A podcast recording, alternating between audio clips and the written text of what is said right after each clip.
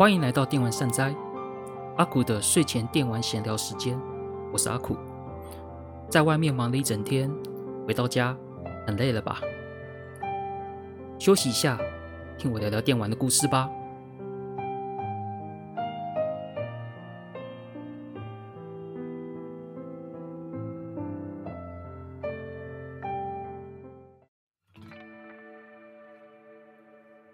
大家好。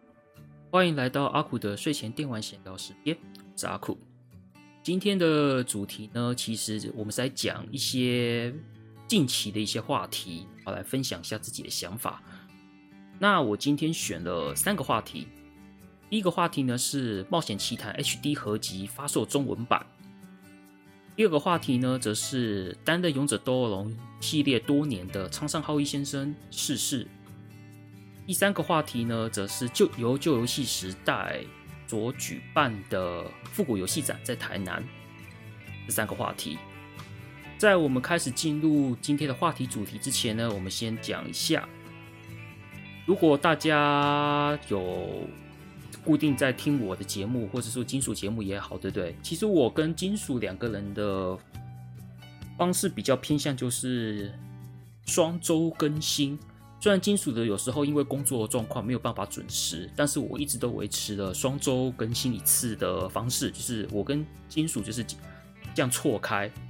这样会因为错开的关系，所以说会变成就是说周更这样子，就是变相周更，就金属一周我一周这样子的方式。如果或许如果有在听我节目的时候，你都会发现，哎，奇怪了，我照道理来讲应该是下下周才，就是应该是。怎么明明上一周就有我的节目，这一周怎么会有呢？哎，所以想跟大家讲一下，就是我这次打算想要周更，是拼拼一下周更这样子。哎，毕竟我会想说，呃，两周一更的话，因为毕竟金属那边的状况，有时候靠，因为他工作关系，其实没有办法，就是说可以准时。我也知道他，他也是个要求很高的人，所以说他有时候节目可能没有办法像我，就是很稳定的产出这样子。当然，当然以我自己来说的话，我会想说，就是想说要不要来努努力一下周更，这样子的话，我可以增加一下自己的那个产出的速度，然后顺便训练一下自己那个产出的过程，可不可以缩短？就是尽可能的找出自己可以在短时间内训练自己啦，就是训练自己可以在短时间内可以有比较有一定程度的产出，所以我就想说，我就想一个方式，就是我之前都会是以主题性的方式去聊一些话题嘛，都是我我会以一个主题去聊，深聊一些它它的内容，然后我就想说，既然周更的话。我就想说，一周就用时事比较偏时事向的话题来跟大家分享一下我的想法，对。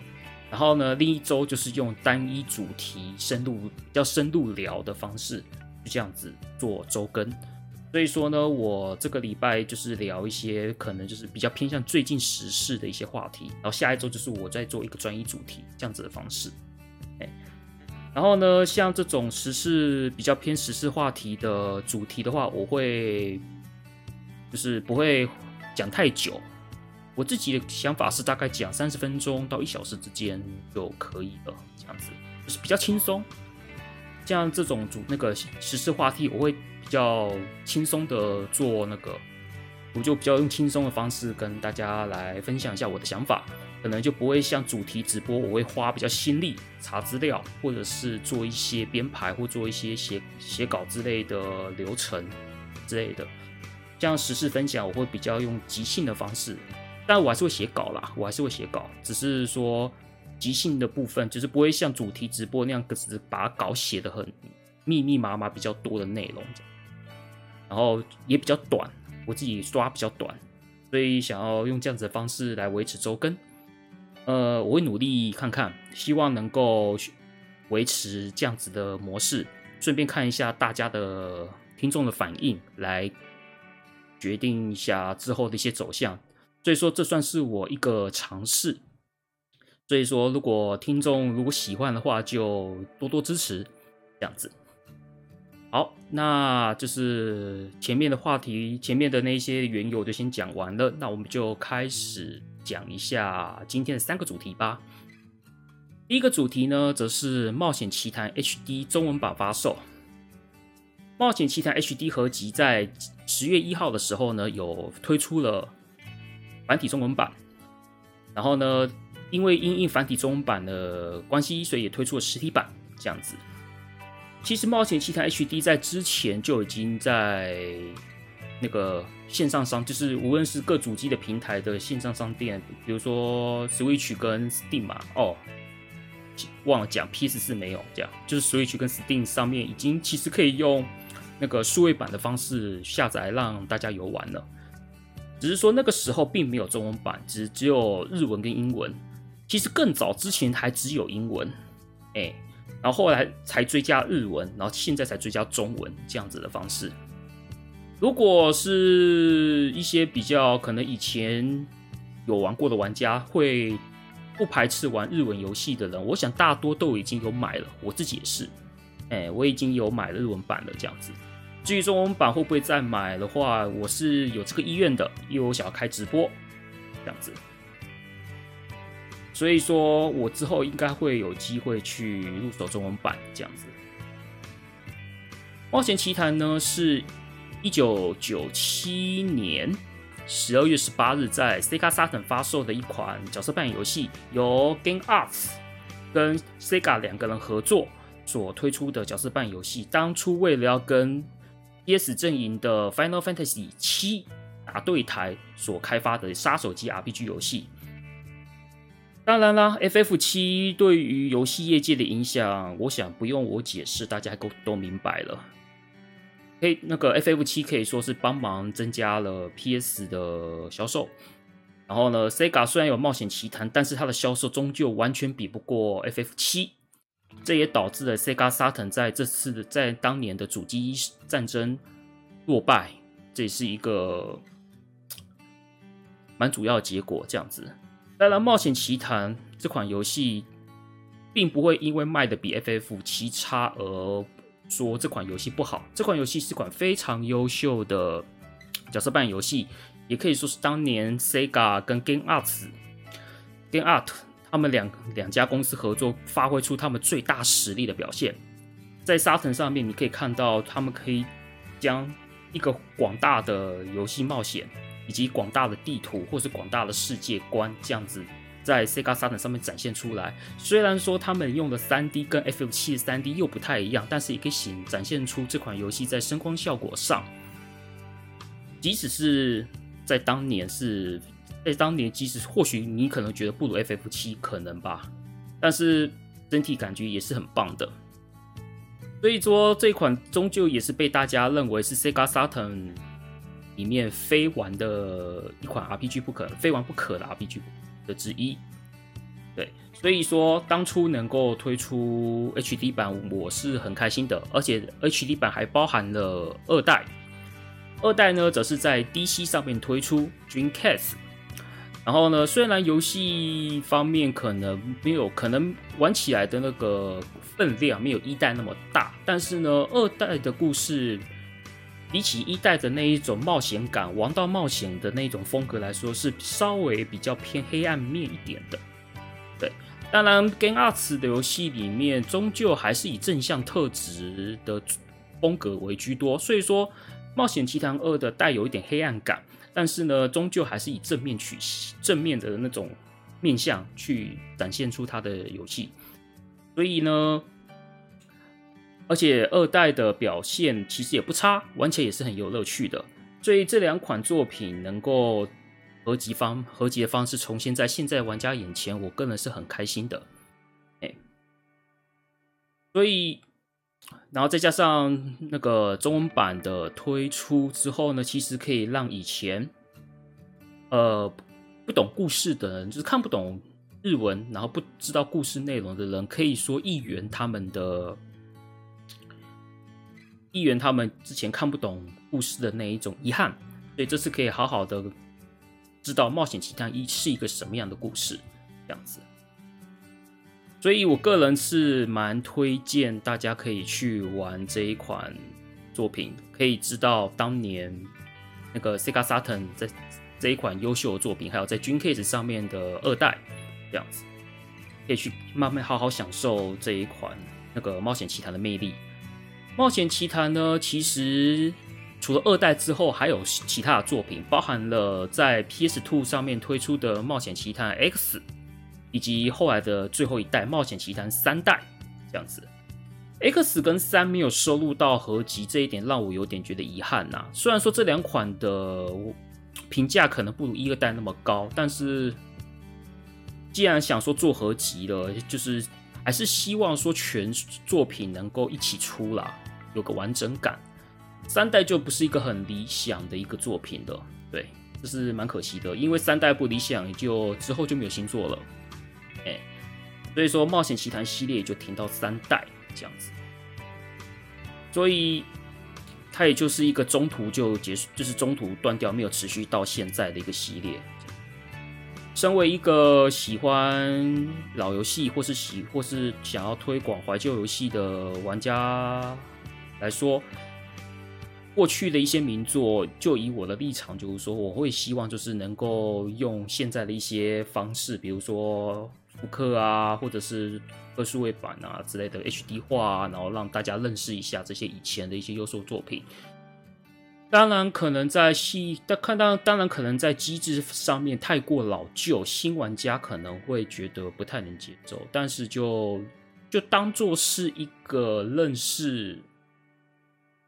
就一个希望，就是说用一个好奇。的心情去看一下啊，以前的东西是怎么样，然后再然后再慢然后去了解以前的机制是怎么样，然后再看看现在机制这样子的演，然后去思考一下前到现在的一些游戏机制的一些变化，这样子我会觉得这是一个蛮有趣的事情，而且往往有时候现在一些作品的一些想法，搞不好以前就有了，只是以前可能做的不是很成熟，样子的方式。总之。十月一号，《冒险奇谭》中文版在 Switch 上面推出了，但是 Steam 上面好像没有中文版，所以说中文版的话，你就只能玩 Switch 的版本。就有兴趣的玩家呢，可以好好的去享受这一款当年能够跟 FF7 打对台的一款优秀作品。这款是真的优秀，所以说真的可以去接触看看，好好认识这款作品。如果之后有机会，我把 HD 版。那个打完就是，如果之后我有买 HD 版，然后打完一次，我搞不好会做一个单一主题的 Podcast 来分享这一款作品。好，这是第一个话题，我们今天聊的《冒险奇谭》HD 中文版的发售的话题，这样子。那接下来我们来讲第二个话题，就是《勇者斗恶龙》系列的作曲家苍山浩一老师的逝世。担任《勇者斗恶龙》系列三十五年的苍山浩一老师呢，在二零二一年十月七日因败血症逝世，享年九十岁。从《勇者斗恶龙》初代开始呢，其实他就负责游戏音乐，将近三十五年。对，在玩家心中，其实乌井雄二、鸟山明跟苍山浩一这三个巨头组合，从《勇者斗恶龙》一代诞生以来都没有变过，直到十一代这这段期间。勇者斗恶龙的核心一直都没有变过，这跟 FF 系列那一种可能到一个世代，整个制作群就换人的方式是很不同的。E.Q. 是一直维持着在传统百年老店的方式在在制作勇者斗恶龙这样子，但是在苍山老师逝世之后呢，未来在勇者斗恶龙系列就不会有三巨头了，所以说未来的勇者斗恶龙势必会改变。如果听众有听到我之前的第一集 Podcast 有讲过，《勇者斗恶龙》的改变是迟早的事情，因为这三位三巨头的年事，说实话年事已高了，可以说非常的大。其实说实话，我自己也估计十二代也可能是他最后一部作品了。其实也被也被我，所以说这次的事情，所以说也让我预料到说啊，十二代之后呢，可能就不是。我们大家熟悉的 DQ 了，虽然说在音乐部分可能未来也会找人，那个找一个新的作曲家去做取代，但是我相信三十五年来都玩的这就是玩的这三巨头组合所制作的勇者斗恶龙，我相信那个情感是不可磨灭的，这样子。所以，毕竟人的寿命，人的生命终究是有限的。我们的苍生老师其实已经也很努力了，对，他也没有办法，就是说永远都为勇者斗恶龙这样的制作音乐下去，今年事已高。所以我个人听到这消息，其实你要说难过吗？说难过有，但是也不是到很难过这样子，因为我也认为，就算苍山老师他还是可以维持健康，我认为十二代应该也是他最后一部作品了，毕竟九十岁了，还要再让一个九十岁的那个爷在创作那部新作品，其实也太辛苦了，所以我自己其实已经有做好了。那个未来 DQ 改变的心情，这样子，所以之后即使是枯井雄二或鸟山明退下来，然后 DQ 再换全新的一批人去制作的时候，我大概也可以哦比较欣然接受这样子的结果。当然，做出来的作品好不好又是另外一回事了。好，有点扯，有点扯远了，我们还是回到苍山老师的话题。苍山老师呢，其实我。他在 DQ 勇者斗龙一代制作音乐的时候，其实已经是五十五岁的年纪了。某种程度来说，我是佩服的，因为五十五岁，某种程度来说，可能就已经他不能算是一个一个很容易接受新事物的年纪，因为那个因为在勇者斗龙一代的时候，那时候所谓的电子游戏的音乐其实是一个算新兴产业。哎，还是刚起来，它不是一个很熟知的、很普遍的那个产业，是一个刚起来新兴行业。苍山老师原本是以古典乐为，他有很深厚的古典基础，然后也是一个也是一位古典古典演奏家，那个指挥家，然后也是创作了很创作了很多类似古典风的那个曲子。所以说，当他知道要为电子游戏谱曲的时候，你会，我会，你会怎么？就是你会有一种想法，就是他能够接受这样子的电子游戏这种新媒体去演、去展现他音乐的发挥之类的，或许比可能比较。因为他已经五十五岁了，也许一般通常到这个年纪可能会觉得啊，音乐就是传统的，就是我就是古典，然后就是演奏，就是所谓的乐团演奏，要不然就是出 CD 或是怎样的，用在电子游戏，他会觉得一般一般的想法可能会觉得，诶，电子游戏弄跟古典乐的结合，会觉得很奇怪，会觉得嗯，可以吗？不可能吧，会有这样子的心情。但苍山老师却不会有这样子的那个对于新东西排斥的那个心情，然后反而愿意说：“好，我试试看能不能用一，能不能就是说跟他自己的音乐古典风的音乐去做搭配组合。”结果呢，非常成功。勇者斗龙一代推出之后呢，他把他的音乐，他的音乐，然后就放在这款游戏里面，然后也展现出让大家。觉得喜欢的音乐，尤其是我自己个人觉得《勇者斗龙一》的城那个王王王宫的音乐，就是城堡里面的音乐，那种古典的庄严感，其实你可以听出来那是很古典的庄那种庄严严肃，然后又有点那种肃然起敬的那一种音乐，就是就是那一种皇家皇宫的庄严感是有表现出来的，而且你也可以听得出有一点就是。古典的味道，这样，然后呢，在村子里面又是一种比较柔和的，然后又一种温暖的、温暖的音乐形式。所以说，所以说他在 DQ 上面，DQ 上面的一些音乐都让我觉得有点印象深刻。然后他可能会比不，他可能不会像其他的，可能比较年轻一辈的演奏家有那种新潮感。他的音乐都会带着一种新，但是还会有一种怀旧的那种味道，就是有点怀旧的味道。所以我会觉得那种新旧之间的那种融合，我会觉得是苍山老师在 DQ 上面的音乐所表现出蛮明显的一个特色，这样子。不知道听众对于苍山老师的音乐有什么样的想法，或是有什么喜欢曲子，也是可以之后到我们的脸书粉丝专业电玩善哉下面来跟大家留言哦，或者是在 Apple Podcast 上面。那那个给我们五星评价，然后顺便可以讲讲你对苍山老师的想法，这样子。那我在这边可能就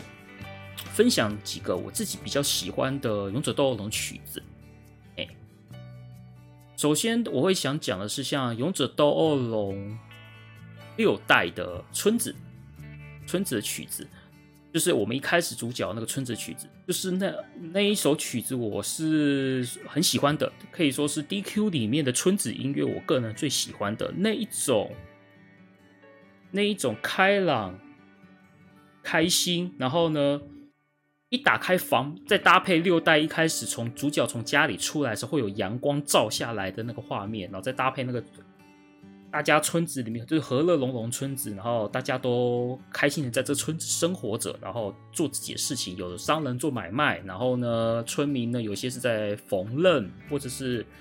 散步在酒在酒吧里面聊天之类的。他可以感受感受出那种欣欣向荣，然后村村民和乐、欣欣向荣那一种很轻快、很舒服的那种心情，那种。那个曲子在我印象中算是留留了非常深的印象哦。顺便讲一下，我之后如果上传的，就是我上如果上传到那个平台之后呢，Podcast 平台之后呢，我会把我分享的曲子的曲子名，然后写在那个介绍节目介绍里面，给我让大家可以去。看到我给的曲名，然后去听听看我说的这些曲子，我我那些分享我喜欢曲子，可以让大家听听看，感觉如何？这样，这是我最喜欢的村子曲子六代的那个最早的那个村子的音乐。第二个的话呢，则是诶、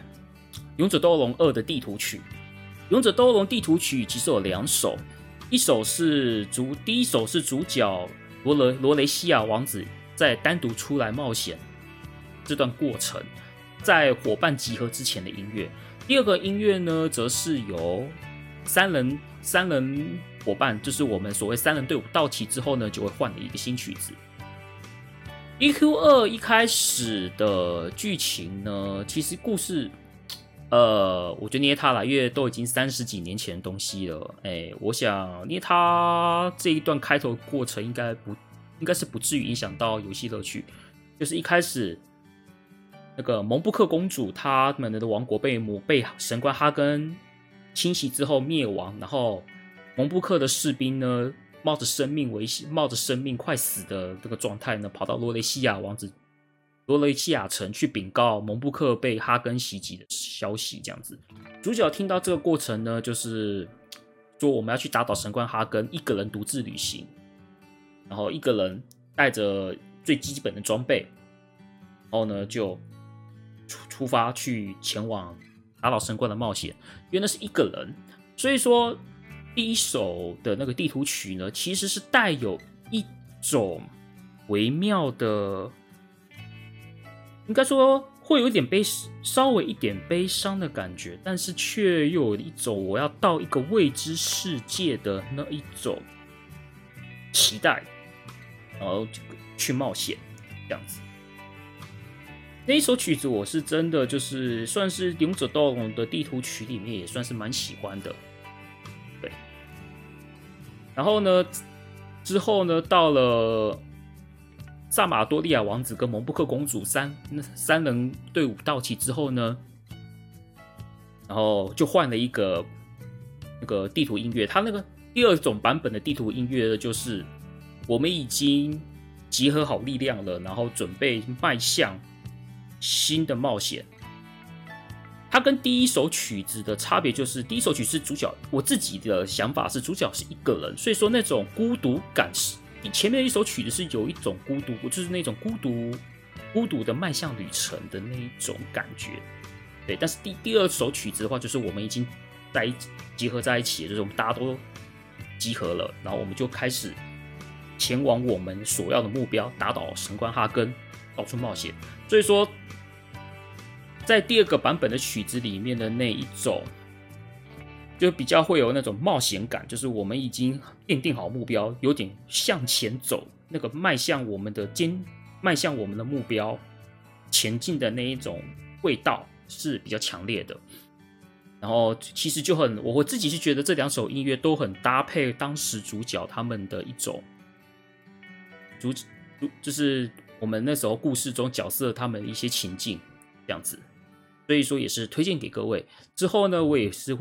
也会补充一下曲名，然后让大家可以去欣赏我刚刚讲这两个曲子这样子。好，接下来我们再讲一个是，哎。《勇者斗龙三》的那个不死鸟拉米亚的曲子，就是我们取得了最后，因为《勇者斗恶龙》在后面我会取得一个不死鸟，就是我们可以坐上不死鸟，可以到整个世界冒险，到整个世界移动的那一首，就是我们坐上不死鸟在天空中遨游的那个音乐，那个可以说是 DQ 系列很有名的曲子。那当初。有许多音乐作曲家都听到这个曲子，都会都听到这个曲子，都感到十分震撼。包含了《王国之心》《圣剑传说》《玛纳传奇》的作曲家下村阳子也曾经讲过，说《勇者斗恶龙三》的不死鸟拉米亚的那一首曲子影响他很深。对，所以这首曲子可以说是影响不少游戏作曲家。呃，我分享一下那种感觉哈，就是我们坐上了。不死鸟，然后我们就飞向天空，然后我们就在天空中遨游着，然后它就是用一种，它不是很那种澎湃那种往前迈、往前冲的那种风格，它是比较安，它它是一种比较静，然后呢安静的在天空中，然后我们可以看到世界的那种。世界就在你脚下，然后我们坐着拉米亚，然后前往我们接下来要去的目的地，然后用一种很安静、安详，然后又一种广阔的那样子的感觉去表现这样子的曲子。所以我那时候听的时候，其实是有蛮心里是蛮蛮心里的情感是蛮强烈的，对，然后有一种啊。我们已经到了这样子的时刻，我们终于已经坐上这个不死鸟，我们要去打倒我们的魔王巴哈摩斯，然后我们可以在这个世界看着看，从上天空中看着这个世界，在天空中遨游，很平静，但是又很期待，又很又很期待，然后又很澎湃，但是又。就是就是那种平静，但是又很期待的那一种心情，这样子。这首曲子也可以，这首曲子可以说是很强烈推荐给那个听众，可以去慢慢欣赏这个曲子，这样子。啊，大概就简单分享到这边。苍山老师的故事，或许有机会可以来分享一下他的一些过程，这样子。因为他其实严格说起来。游戏作曲的那个游戏作曲家的那一些资历，其实也也都是他后半生才开始的。前半生他都是做古典，然后也是帮所谓的动画做过曲，像《传说巨神伊甸王》的音乐也是他，也是我们那个苍山老师负责的。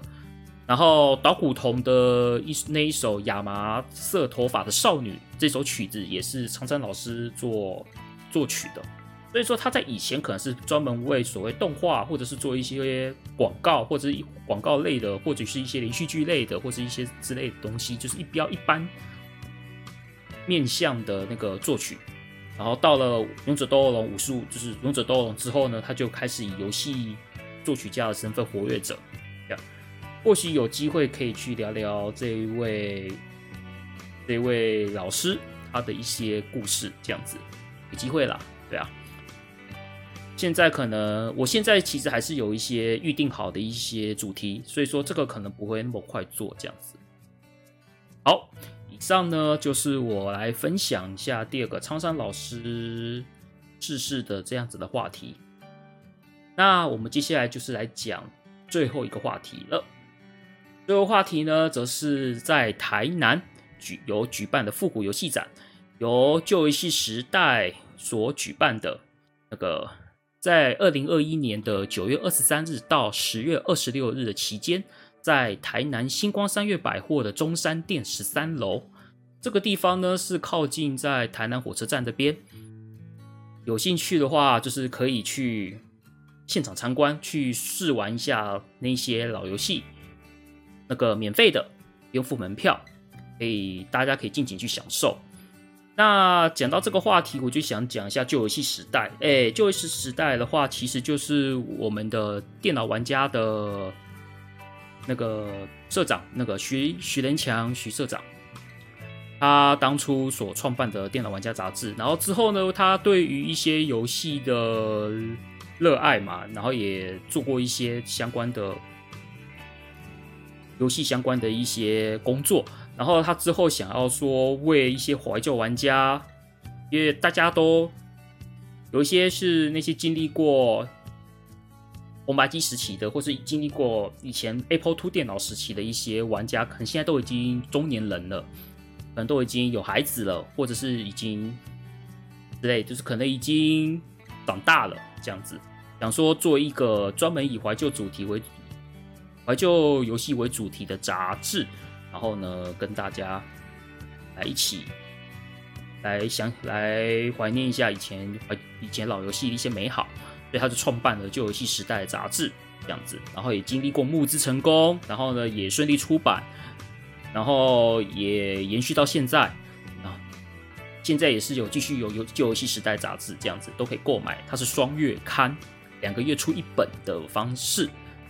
那我自己也是订户啦，我是参参与过募资，然后呢也是有固定在订阅的玩家，所以我当初也是二话不说，就是看到徐社长这样子发起这样子的活动，我身为一个很早以前就已经开始在关注老游戏推广的玩我来说，一定是一定一定是会支持的，对。然后他们现在呢也算是还蛮顺利的，也没有什么问题，就是。我们这些老玩家也够捧场，这样也可所以说，旧游戏时代杂志也可以到现在还是维持着出版的方式。至于那个怀旧游戏展嘛，就是复古游戏展的部分，其实之前也不是没办过。最早之前可能就是在去年九月，在那个在那个我忘记在什么，我忘记那个地方叫什么了啦。但是就是在那个开靠近三创的一个小小的空间，那然后举办了一个叫华泰行，华泰行的一个那个快闪店活动，然后呢，哦，里面的摆设呢完全重现了我们当初九零年代，就是民国八十几年的时候，也就超任 PS 时期时候的电玩店的一种那种摆设，哎，完全重现。然后呢，你可玩玩家可以到这边可以看到现场有一些老游戏试玩，包含了 Sega Saturn、PS、那个红白机、超乐、Mega Drive 等等。然后呢，现场当初现场也有给一些老杂志，比如说电视游乐器杂志，或者是胜利少年，或者是。那个青文的当年青文有授权的电击 PlayStation 跟电击 Sega Saturn 等等的一些老杂志，在现场可以让玩家们翻阅。然后，当然他们旧游戏时代最近他们为了开拓一些新新的商品，就是去翻译一些日本推出的游戏圣经资料书，也有在现场贩卖。我来分享一下去华泰行，就是第一他们第一次举办的华泰行的快闪店的一些。心得这样子，就是我那时候去的时候，其实我看到的时候，其实是很很感动的，因为他就真的真的还原我当年在游戏，在我去小时候去电视游乐器专卖店的时候的那样子的摆设，可以说几乎完全重现。它就是一种，就是它有个柜子，一个是那个横摆的一种玻璃柜，然后柜台前面就是一个展示柜，然后后面有一个是直立的展示柜，直立展示柜可能都会放一些比较高价的产品、高价的商品或是一些游戏周边，然后前面的那个柜台那种横横摆的柜子，透明柜，然后都会放一些罗卡，放一些罗卡，这些罗卡呢，可能就是因为当年。电玩店有那一种十块钱十分钟的那种游玩机制，就是你可以到店里面说我要玩某个游戏，我要玩十分钟，然后给十块钱，然后就从他，然后玩家老板就会从这前面橱窗的那些罗卡取得那些玩家想要玩的游戏，然后就插在那个试玩的主机上，这样子，那个那种重现感真的是蛮，嗯。蛮还原的，对，就看到前面那一排罗卡这样子，那排罗卡就是我们可以那个随时，就是那时候挑想要试玩的游戏，就是在边就在那边罗卡区那边挑这样，然后然后也有摆一些当年的一些老游戏的攻略啊，疾风之狼的攻略啊，当年还有一些尖端 G Two 工 G Two 工坊所制作的一些攻略都摆在那边，一整个就还原。一整个就还原那种感觉，所以我那时候去其实是蛮开心的，就是整个这个就说啊，我好像回到了我国小的时候，好像回到我国小国中的时期，那个时候的电玩店这样子。对，在华泰行在台北第一次举办的时候，那个场地其实不大，它就是在一个，它就它那个展场其实是有两楼的，两楼的，然后但是。有一些地方是那个展场里面，有一些地方是做其他展览的。然后华泰行只有在门口那边一个小空间这样子，小空间这样子。但是就是一进去就是看到哦，整个就还原这样子。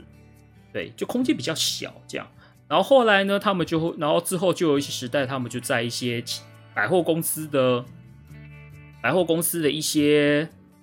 楼层去做合作，这样子这样子的话，就是位置会比较大。所以说，在今年的二月，在高雄也有举办一次的复古游戏展。我自己也特地为了这件事情南下到高雄，顺便去见我的朋友金属。哎，所以我们就特地南下，然后到了高雄那边，在那个星光三越百货里面的某一层，然后就一个大空间这样子。那时候去就是啊，跟台北比起来，因为台北之前办的地方都蛮小的，三创跟那个我刚刚讲那个最早华泰行那一个靠近。华山的一个展演空间其实都蛮小的，哎、都蛮小的。但是在台南那边，不，不是台南，在高雄那边，就那个场地就，因为是百货公司的楼一一个一层里面的一个大空间，其实就很广很宽，就不会很挤，你知道吗？你看到试玩的机台摆很多很多，然后就可以去玩。然后呢，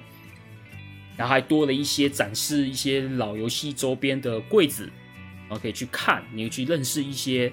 认识一些啊，这些周边，比如说红白机、磁碟机啊，红白机键盘呐，或是一些其他的一些拉里拉扎周边，都可以去那边看。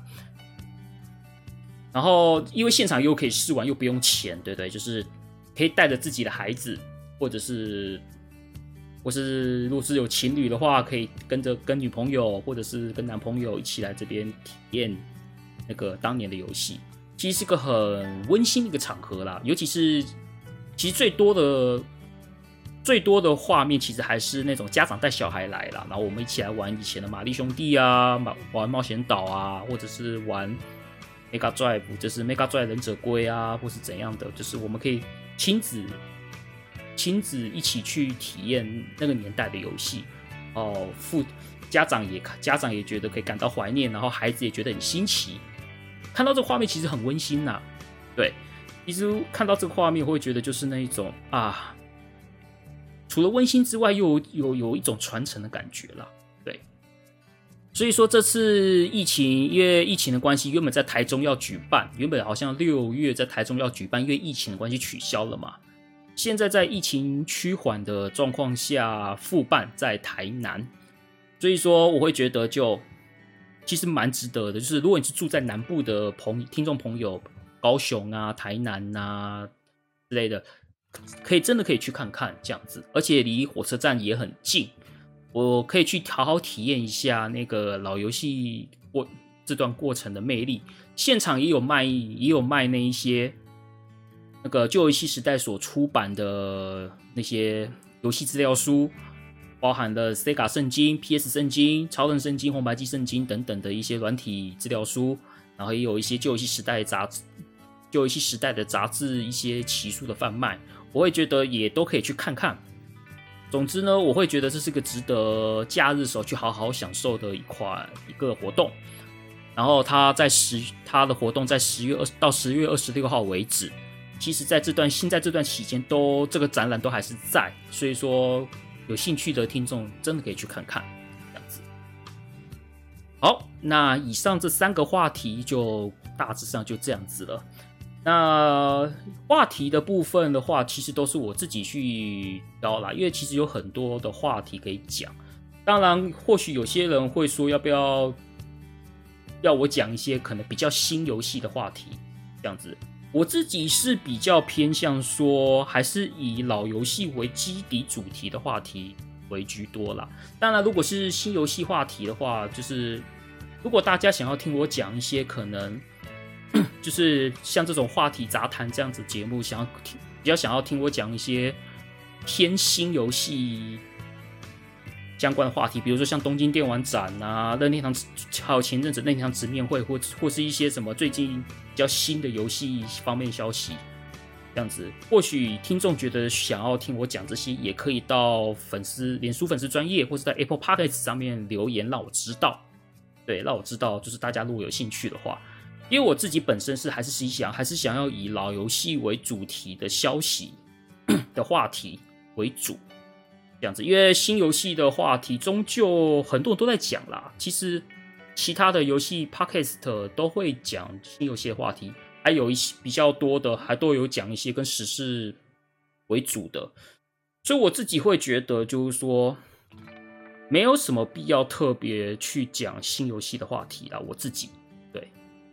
当然，就是这是我的想法啦。但是如果听众